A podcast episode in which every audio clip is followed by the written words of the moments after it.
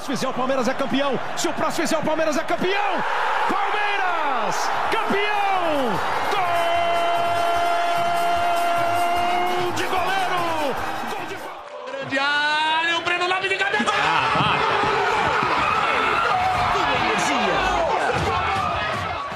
Mas ele pode chamar mais um. Olha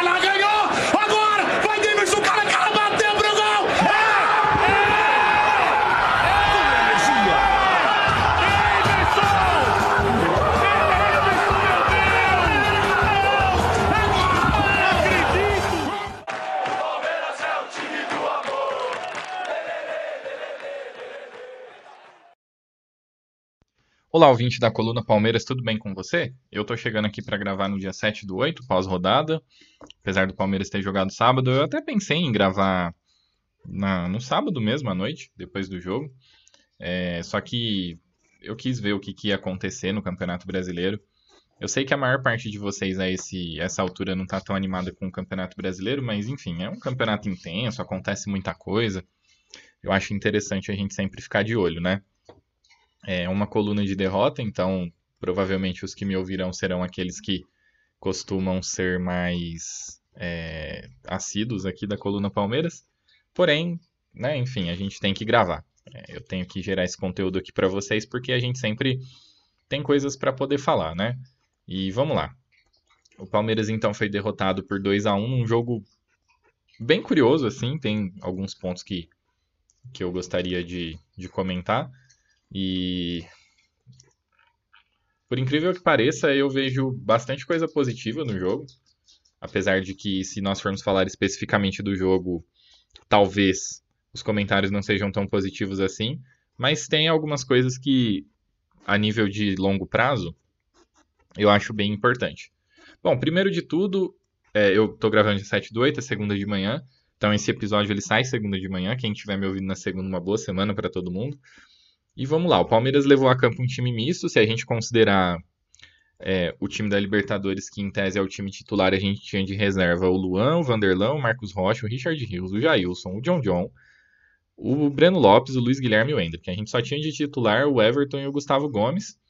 E normalmente, quando o Palmeiras vai usar um time muito misto, como é o caso, é, o critério utilizado para escalação não é muito técnico, ele costuma ser físico, né? E a gente tem tido, por parte do Abel, sempre que ele fala, é, reforçado de que ele gosta de lidar com um elenco mais curto, para que todos os jogadores tenham uma, uma similaridade no que se refere a, ao entendimento do jogo, da, da ideia de jogo dele. Então, a gente sabe que esse é o critério, né? Logo que a escalação foi divulgada, havia uma controvérsia que é o Palmeiras, mais recentemente aí, ele sinalizou a renovação de uma série de jogadores da base e alguns deles não vêm sendo utilizados, né? E tudo isso aconteceu em meio à polêmica de um eventual envio do, do Pedro Lima para um time da segunda divisão de Portugal. E então assim, as discussões sobre base elas se tornam muito latentes quando você acaba tendo muito assunto, né? E aí as coisas vão mesclando. Você tem tanto esse esse episódio Pedro Lima que parece que o Palmeiras recuou, mas não dá para saber direito, quanto essas renovações da base. E aí a gente teve a escalação do Jailson, que é um jogador que o Fabinho que o Fabinho, assim, ele tem muita expectativa, mas nunca teve uma grande apresentação quando foi escalado. E ele foi um dos que foi renovados, né? Obviamente. Então, assim, fica, nós ficamos incrédulos e eu fico também com a baixa utilização dele. O duro é. jogadores como o Jailson, eles são muito complicados. Porque, assim, ele começou a partida, na minha opinião, jogando muito bem. Muito bem, não, vai. O Palmeiras no início do jogo estava bem. E o Jailson também estava bem. O Jailson estava conseguindo preencher bastante o espaço defensivo à esquerda, dentro daquilo que o Palmeiras vinha fazendo. Por quê? Porque a ideia de jogo do Abel era utilizar a juventude barra velocidade, vigor físico de Hendrick, Luiz Guilherme, John John e Breno Lopes para causar bastante problema na saída de bola do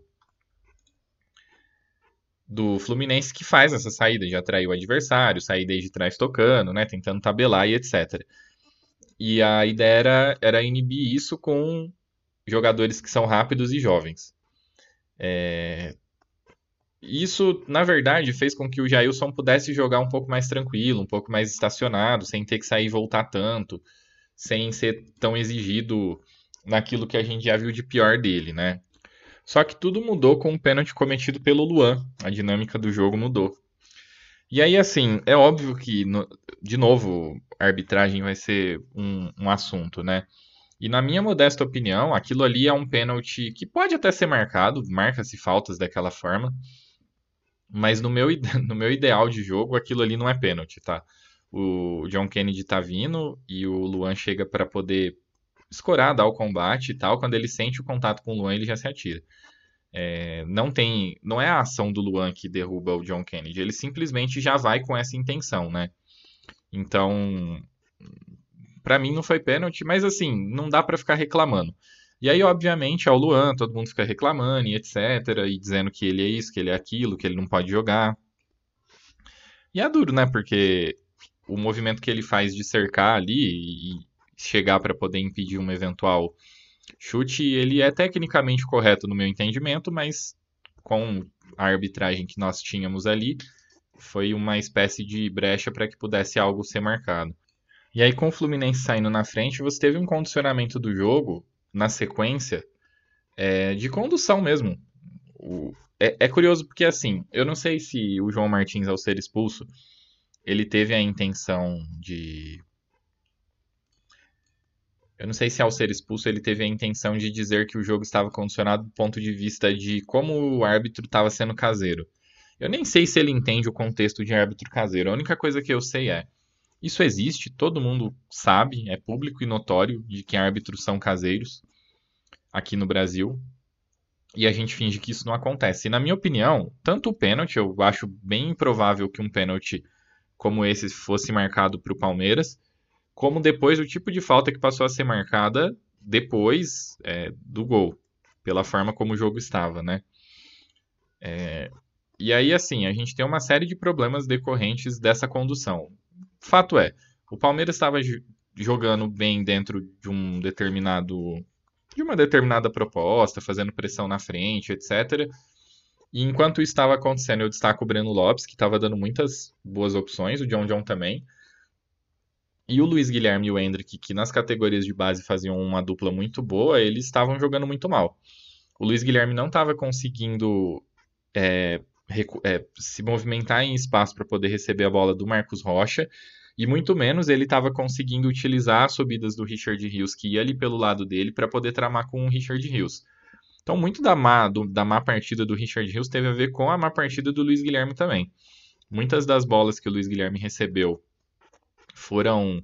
É, a, a, tomada de decisão dele logo depois que ele recebeu a bola foi de voltar ao jogo. E, e tudo bem, isso até pode acontecer.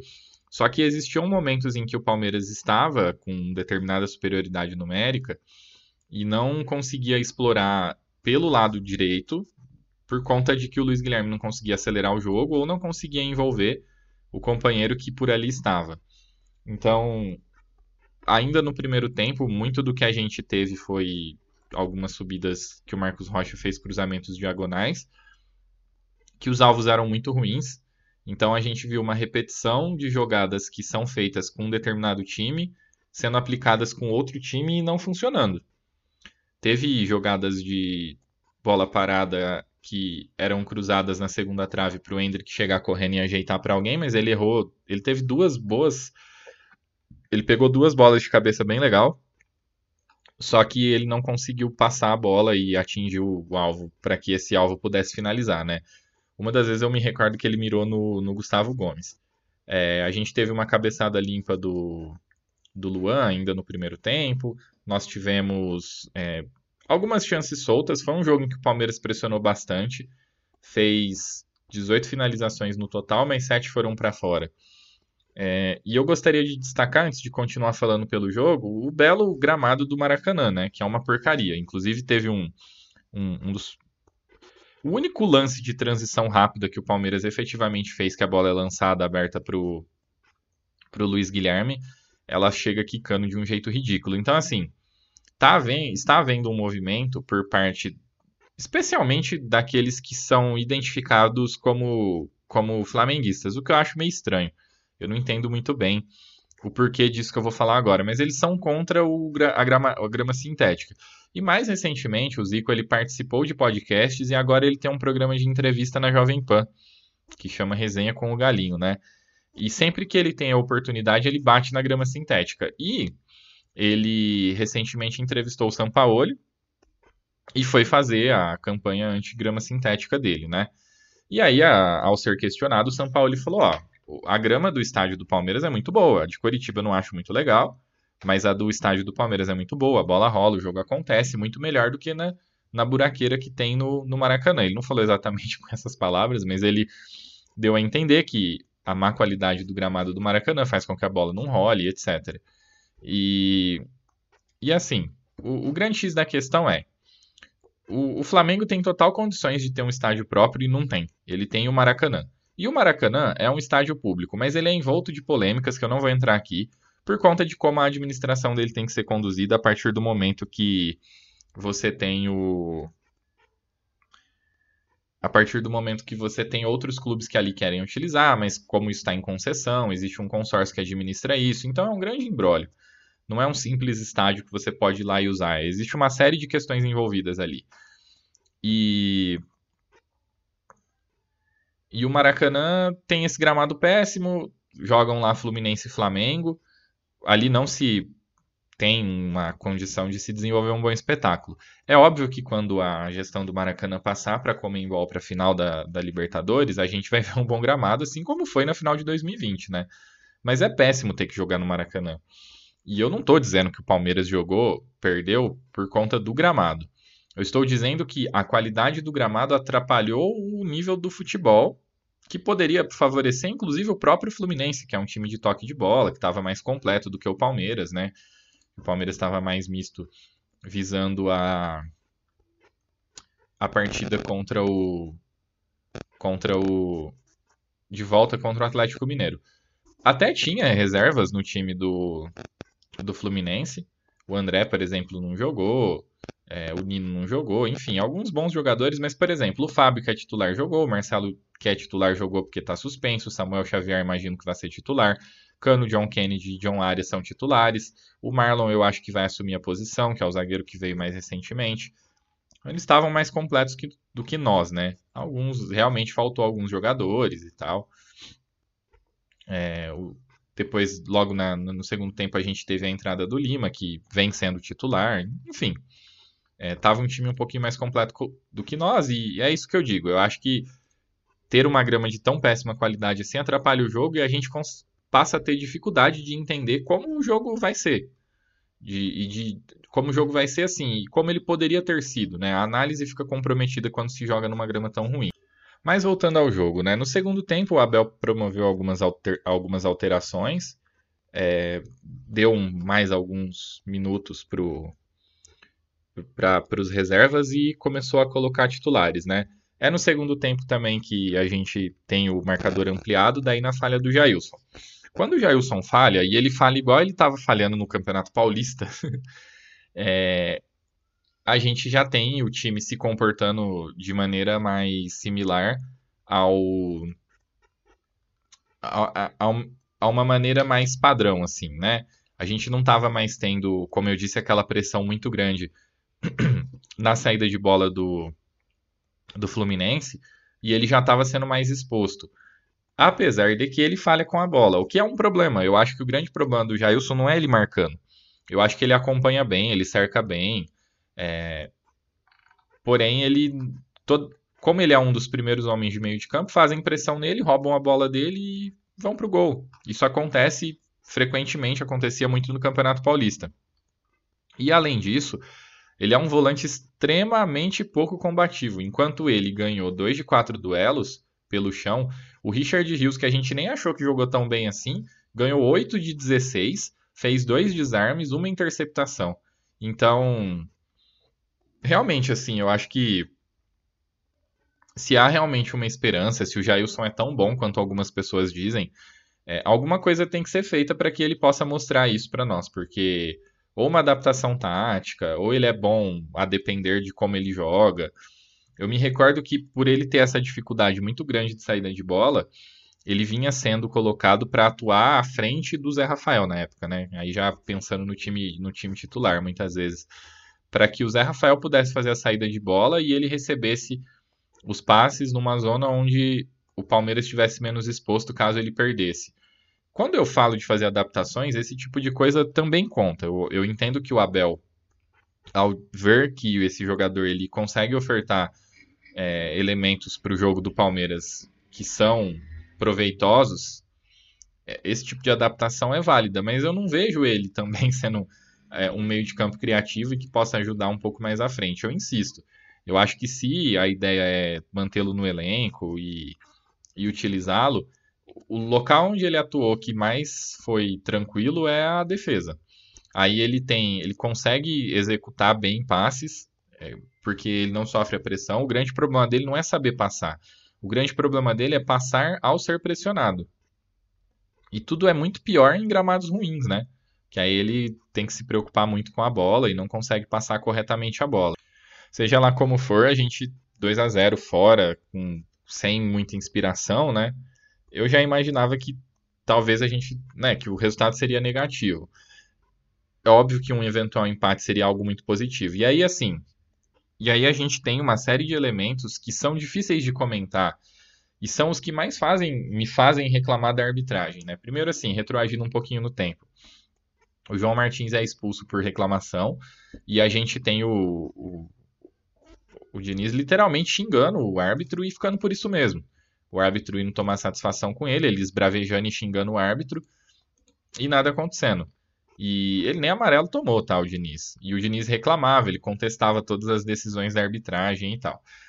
E, então, assim, quando a gente teve o problema que o, a fala do, do João Martins nitidamente subiu um pouco o tom, é, a resposta institucional do Palmeiras foi no sentido de pedir isonomia, ou seja, pedir que a, a tratativa com a sua comissão técnica fosse igual à das outras, independentemente de nacionalidade. Bom, primeiro que desde então, apesar de ter tido um problema ou outro, a figura específica do Abel, né, que é o líder da comissão técnica, ela tem sido cada vez mais mansa.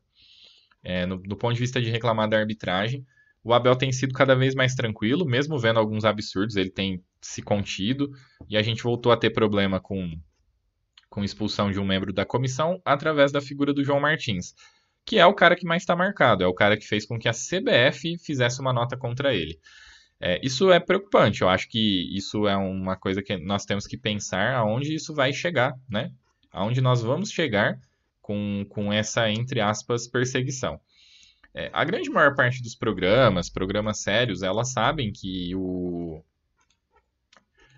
Elas não levam em consideração a nacionalidade dos jogadores, do, desculpa, da comissão técnica do Palmeiras para poder fazer críticas. Porém, é, a gente já vê um aumento substancial de pessoas que são é, de pessoas que são da, da imprensa e que têm utilizado do seu microfone para poder atacar os, os, a comissão técnica do Palmeiras a partir da sua, da sua nacionalidade. Eu não vou ficar citando o nome, mas em especial vem se destacando um jornalista. Ah, eu vou citar nome, foda-se, eu não sou importante. O Flávio Prado ele vem se destacando muito é, negativamente nesse sentido, por conta de. Bom, primeiro assim, é, ele era muito amigo do Morsa, eles que são do rádio, eles são como se fosse um. um uma panelinha, né? Eles são como se fosse uma, uma panelinha ali. E. E aí a, a, a, Eu já falei sobre isso antes, né? Ele chega a, a, a, meio que atribuir a morte do Morsa ao, ao, ao Abel, a postura que o Abel teve quando o Abel foi atacado, que é bem curioso, né? A vítima se tornando culpado, que é bem típico de, de, de inversões de valores que a gente sempre observa. E e ele vem dizendo que o. E ele sempre vem usando a nacionalidade, né? Primeiro, assim, eu acho curioso, eu quero fazer um comentário aqui, né? Eu, por diversas vezes, assisti o programa da Jovem Pan, eu tenho parado de assistir por causa dele. Na... Acho que foi no, no próprio sábado, ontem, não me recordo. O Mauro Betting, que há muito tempo lá estava e que eu tenho profunda admiração, ele ele anunciou a saída dele da Jovem Pan. Em termos de rádio, ele vai ficar destacado para a Rádio Bandeirantes agora. Ele vai trabalhar na Rádio Bandeirantes. E então, assim, um dos elementos que eram bastante interessantes, ele, ele deixa de ser interessante, né? O pós-jogo de Palmeiras e Atlético Mineiro, que é o jogo mais interessante das oitavas de final da Libertadores, a cobertura no, no, no programa deles, né, no, no, no programa do meio-dia deles, recebeu menos atenção ao falar de Palmeiras e Atlético Mineiro, que são duas equipes importantes do, do, do futebol brasileiro e atualmente do futebol sul-americano, do que o monólogo do Mauro, do Mauro César relacionado ao pré-jogo, né, a prévia que eles estavam fazendo para Flamengo e Olímpia. Então, assim, é, além de, de, dessas profundas faltas de respeito que eu venho identificando nos últimos tempos por parte dessa figura específica, que é o, que é o Flávio Prado, que é bem curioso falar sobre ele, porque assim, o Flávio, ao longo da vida, ele tem atuações que me são muito caras, assim. Eu acho que como repórter, especialmente, tem aquela entrevista dele com o Garrincha no vestiário e tal, eu admiro muito o trabalho dele. Mas ele tá numa toada de eu não sei, eu não sei explicar. Ele tá numa ele atualmente ele vem colocando o futebol em segundo plano quando ele comenta sobre futebol. Eu acho isso muito estranho. Então, por exemplo, eu tenho algumas opiniões que chegam próximas da dele, né? Muitas vezes ele, ele é perguntado sobre questões relacionadas a jogadores e ele fala que ele entende que aquilo ali é a profissão do cara e que o cara tem que privilegiar a carreira dele. E eu concordo, eu acho que se você está tentando levar a discussão para esse lado, é, você tem uma facilidade muito grande de deixar de ser ídolo e passar a ser culpado por qualquer coisa que seja. E, e você tem que privilegiar a sua carreira sim. Mas eu acho que ao comentar, ele muitas vezes é um pouco extremo em relação a isso. E eu acho isso estranho, porque ele vive de futebol, né? Se o futebol ele não tiver o interesse, a paixão, não funciona. Ele também é muito contra a torcida em si. Ele fala muito mal de torcida. É, eu até entendo, novamente, quem fala mal de torcida organizada, principalmente que é um pouco mais velho, porque tem muita gente mais velha, e aí mais velho eu falo tipo ele, assim, tem 70 anos. É muito saudosista de um futebol mais romântico, de um momento em que o esporte estava em primeiro lugar. Hoje o futebol ele é muito mais sobre a coisa futebol, né? Sobre o negócio, sobre dinheiro, sobre planejamento, do que simplesmente entrar e jogar. Eu não estou dizendo que uma coisa é boa e que outra coisa é ruim. Eu estou dizendo que o tempo passou e a, a adaptação que, que o futebol sofreu, ela levou o futebol para esse caminho, para que hoje a gente tenha um foco muito importante na competitividade, no dinheiro e etc.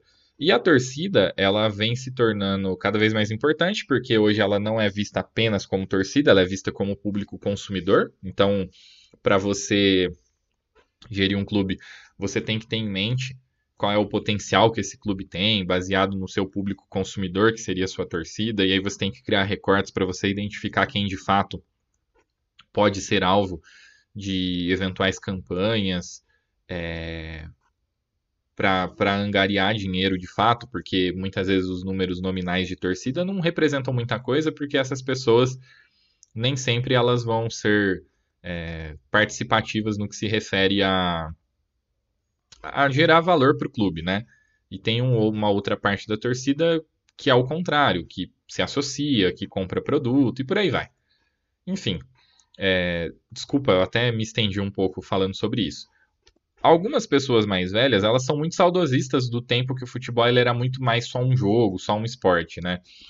E, eu, e essas pessoas normalmente elas nutrem uma raiva muito grande pelas torcidas organizadas, porque as torcidas organizadas elas tornaram o estádio um lugar menos é, aprazível para famílias e etc. E o que devolveu um pouquinho a condição da gente frequentar estádio sem se preocupar tanto isso foi o encarecimento do, do, dos ingressos, só que aí você também tira o, o fator popular do futebol, enfim.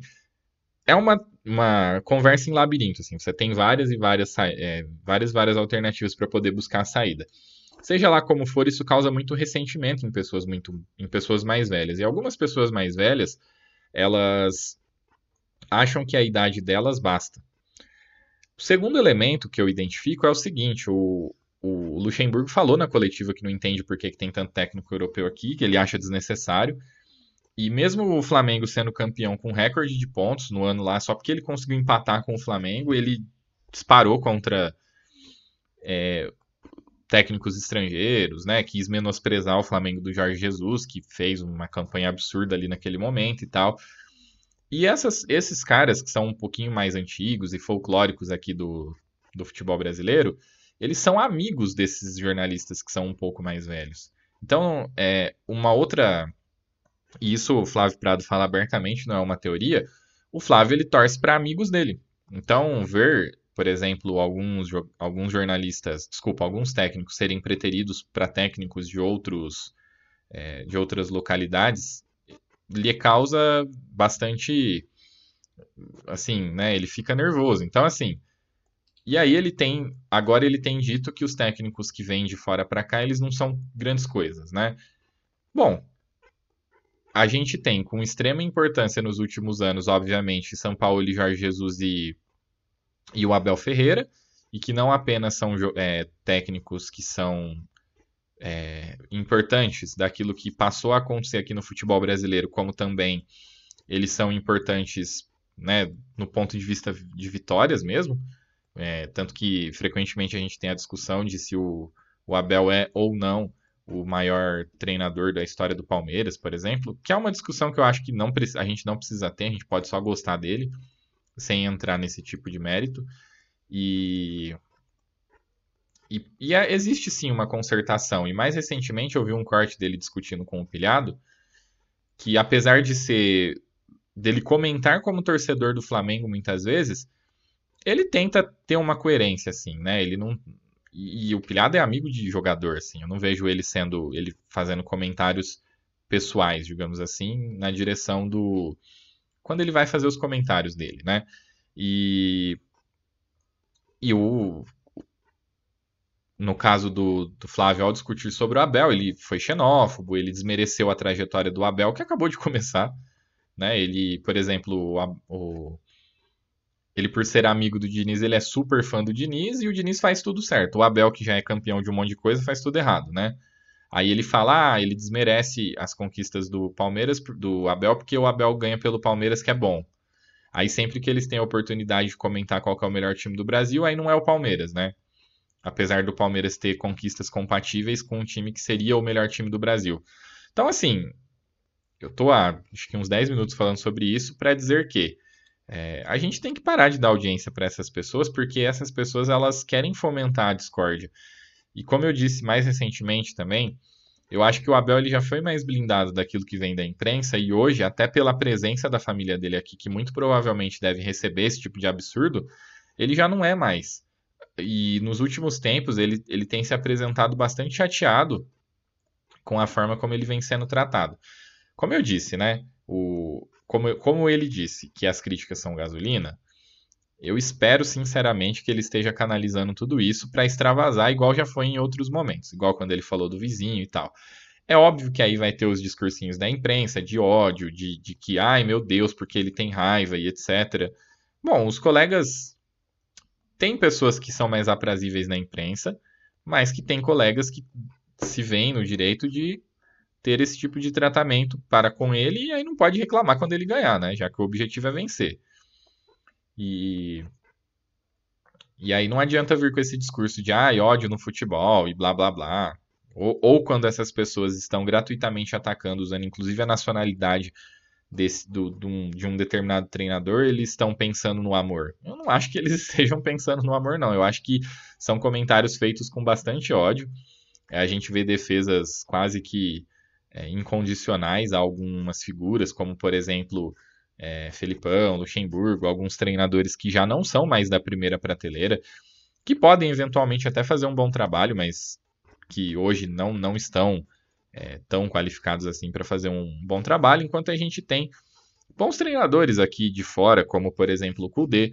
A gente teve ontem um confronto muito interessante entre é, Goiás e Fortaleza em Goiás, eu tenho chamado a atenção sobre como o, o Fortaleza já não tá mais aquelas coisas, tá meio que perdendo é, para todo mundo. E, e, o, e o Goiás, que tem um time, tem um elenco relativamente ruim, né?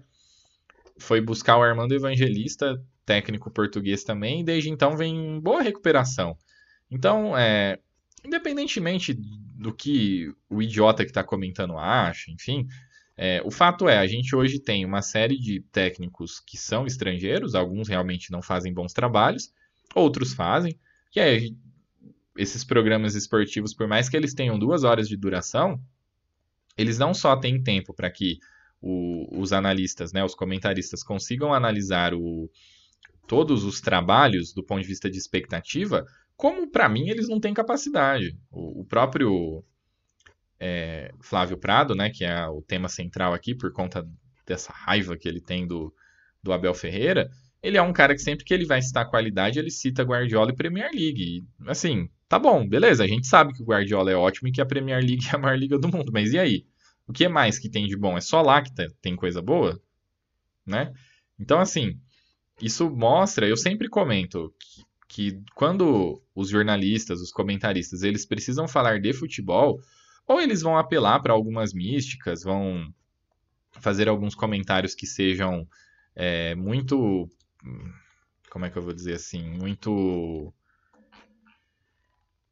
Muito clichês sobre alguns. sobre elementos do jogo. Ou eles vão dar exemplos clichês também, não tem o que dizer. Eles não.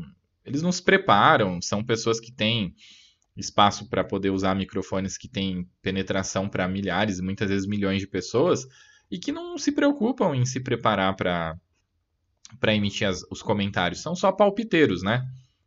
E aí eu vejo muitos jornalistas que têm muita dificuldade com o futebol em si, eles com essa parte, né, de, de que proveria a evolução do futebol, perguntando o que técnicos trazem para o futebol. Olha, eu acho que um técnico que faz um trabalho e que pode ser replicado, copiado, que pode ser ensinado. O Abel ele recebeu, por exemplo, o Alex lá que tem pretensão de ser técnico para passar metodologias. Outros treinadores, é, idem. A gente tem, por exemplo, o Cebola na comissão fixa do. Mas enfim, eu não quero ficar falando muito sobre, sobre esse assunto, não. Vamos, vamos seguir, né? Nós perdemos com o time misto. Aí eu falei que algumas coisas tinham me deixado animados, apesar do resultado não ter sido positivo, né? Primeiro assim, o, o Flaco entrou muito bem no fim do jogo, apesar dele ter entrado para jogar pouco tempo e, e não ter é, o Palmeiras não ter conseguido um, um, bom resultado, eu acho que ele se movimentou bem, é, em lances que ele participou quase saiu gol e tal, né? Ele cabeceou uma bola por cima, ele Teve o lance que ele participou que o Fábio pega. O Fábio, inclusive, na minha opinião, foi o melhor jogador da partida. Para mim, ele teve importantes intervenções. O Arthur entrou jogando bem também. E o Mike entrou jogando muito bem. O Mike hoje ele tem sido muito. Ele tem tido atuações para nos deixar muito animados mesmo, né? Então, levando em consideração o John John, que fez uma partida relativamente sólida, mas ainda com o problema de que é, ele precisa participar um pouco mais de ações incisivas e etc. Eu achei que o Gustavo Gomes participou bem do jogo também, tanto defensiva quanto ofensivamente. Hum, apesar do, do pênalti ser numa cobertura que o Luan estava fazendo do, no setor dele. E eu acho que isso é uma coisa que já está muito nítida, eu comentei anteriormente. É, muito da maneira de atuar do Gomes, ele tem saído um pouquinho mais para caçar, tem exigido tem feito com que a defesa do Palmeiras seja menos posicionada, né, seja uma linha menos armada e seja uma, uma defesa um pouco mais combativa. Eu acho que isso prejudica bastante quando o Gomes e o Luan atuam juntos. O Murilo, claramente, ele tem muito mais facilidade para fazer essas coberturas, até por ser um jogador mais rápido, do que tem o do que tem o Luan.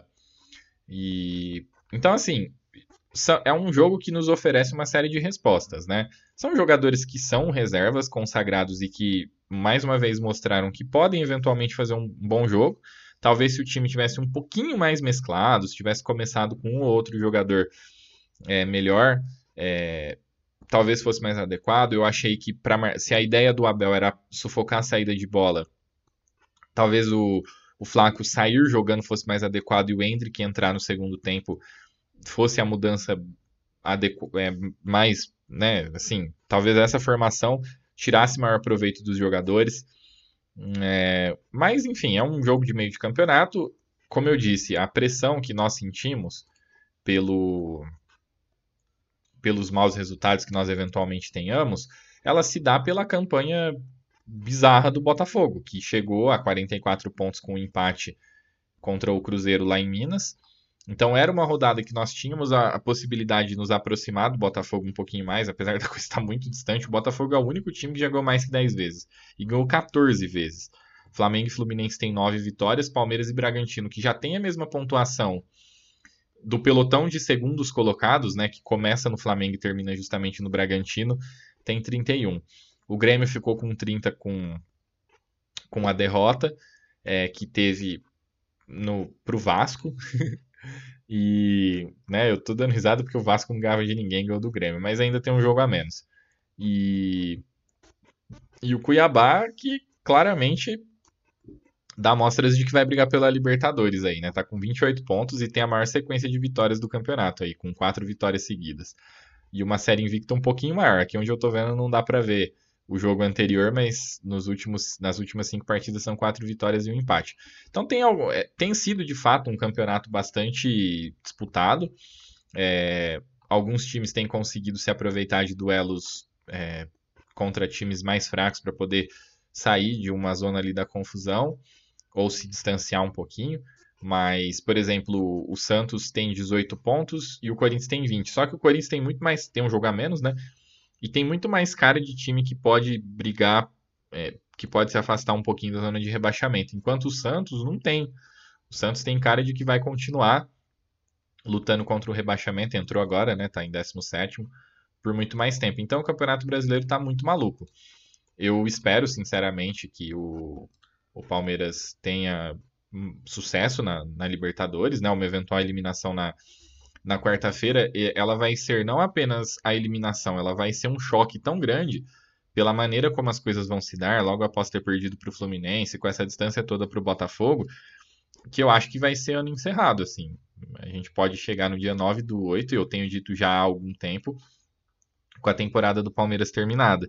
Então, tudo aquilo que o Abel tem de, de expertise, de gestão de tempo, de gestão de elenco, coisas que ele colocou no livro dele que são muito importantes aqui no futebol brasileiro, precisam ser postas à prova é, nessa quarta-feira. O Palmeiras precisa fazer um jogo inteligente, precisa que seus principais jogadores estejam bem, é, precisa se manter vivo na competição. Um eventual, um eventual confronto contra o Independente Del Valle não tende a ser fácil. Eu vi que algumas pessoas estavam comentando sobre uma eventual fragilidade do Independente Del Valle por ter perdido para o Deportivo Pereira na Colômbia. É, eu acho o, Deport... o Independente Del Valle um time meio esquisito, mas assim, além de ser extremamente perigoso jogar contra eles em Quito, é, eles já fizeram outras boas partidas fora de casa. Então, é, tende a ser um confronto difícil de, de, quartas de final, caso o Palmeiras passe e enfrente o Independente Del Valle. E aí na semifinal a gente pode ter o Boca, que apesar de não, não contar atualmente com um time muito bom, é, trouxe o Cavani, que é um, um, ponto de atenção muito grande que a gente precisa ter. E, e, a própria, o próprio fortalecimento do São Paulo, a consolidação de alguns times, vão fazer com que o segundo turno do Palmeiras seja muito difícil. Então, assim, por incrível que pareça, são muitos elementos que a gente ainda tem que se preocupar e que precisa e que vai é, ter que continuar se preocupando é, mesmo que, que a gente passe na Libertadores, porque o Palmeiras hoje ele não está garantido na, na Libertadores, né? O Palmeiras esse ano ele tem tido uma campanha em casa muito ruim. O Palmeiras tem a quinta melhor campanha como visitante apenas a oitava campanha como, como time mandante, né?